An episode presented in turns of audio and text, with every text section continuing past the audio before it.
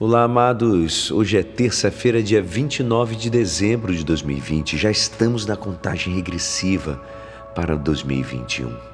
E hoje, a nossa igreja nos convida a meditar juntos o Evangelho de São Lucas, capítulo 2, versículos 22 a 35. Quando se completaram os dias para a purificação da mãe e do filho, conforme a lei de Moisés, Maria e José levaram Jesus a Jerusalém a fim de apresentá-lo ao Senhor, conforme está escrito na lei do Senhor. Todo primogênito do sexo masculino deve ser consagrado ao Senhor. Foram também oferecer o sacrifício, um par de rolas ou dois pombinhos, como está ordenado na lei do Senhor. Em Jerusalém havia um homem chamado Simeão, o qual era justo e piedoso, e esperava a consolação do povo de Israel. O Espírito Santo estava com ele e lhe havia anunciado que não morreria antes de ver o Messias, que vem do Senhor. Movido pelo Espírito, Simeão veio ao templo quando os pais trouxeram o menino Jesus para cumprir o que a lei ordenava. Simeão tomou o menino nos braços e bendisse a Deus. Agora, Senhor, conforme a tua promessa, podes deixar teu servo partir em paz porque meus olhos viram a tua salvação, que preparaste diante de todos os povos, luz para iluminar as nações e, glória do teu povo Israel. O pai e a mãe de Jesus estavam admirados com o que dizia a respeito dele. Simeão os abençoou e disse a Maria, a mãe de Jesus: Este menino vai ser causa tanto de queda como de reerguimento para muitos em Israel ele será um sinal de contradição. Assim serão revelados os pensamentos de muitos corações. Quanto a ti, uma espada te transpassará a alma.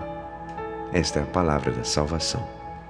Amados, hoje, dia 29 de dezembro, celebramos o Santo Rei Davi. Mas é a toda a família de Davi que a igreja quer honrar, especialmente o mais ilustre de todos eles, Jesus o Filho de Deus, o Filho de Davi, hoje, nesse eterno hoje do Filho de Deus. A antiga aliança do tempo do rei Davi realiza-se e cumpre-se em toda a sua plenitude. Hoje encerra a velha profecia para dar passo à nova. Aquele a quem o rei Davi tinha anunciado ao entornar seus salmos messiânicos, entrou por fim no templo de Deus.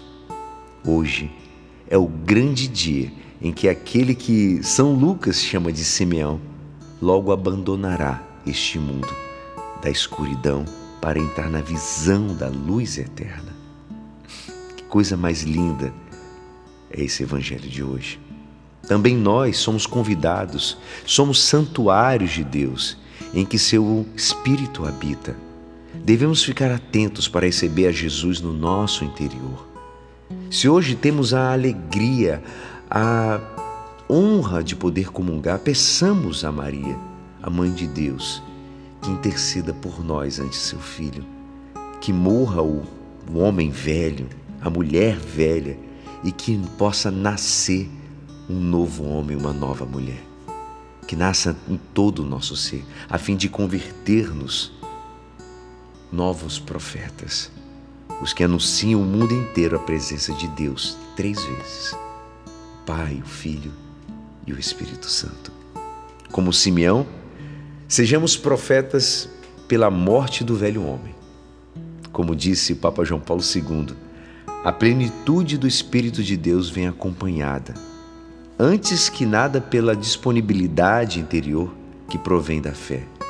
Disso, o ancião Simeão, justo, homem justo e piedoso, teve a intuição no momento da apresentação de Jesus no templo.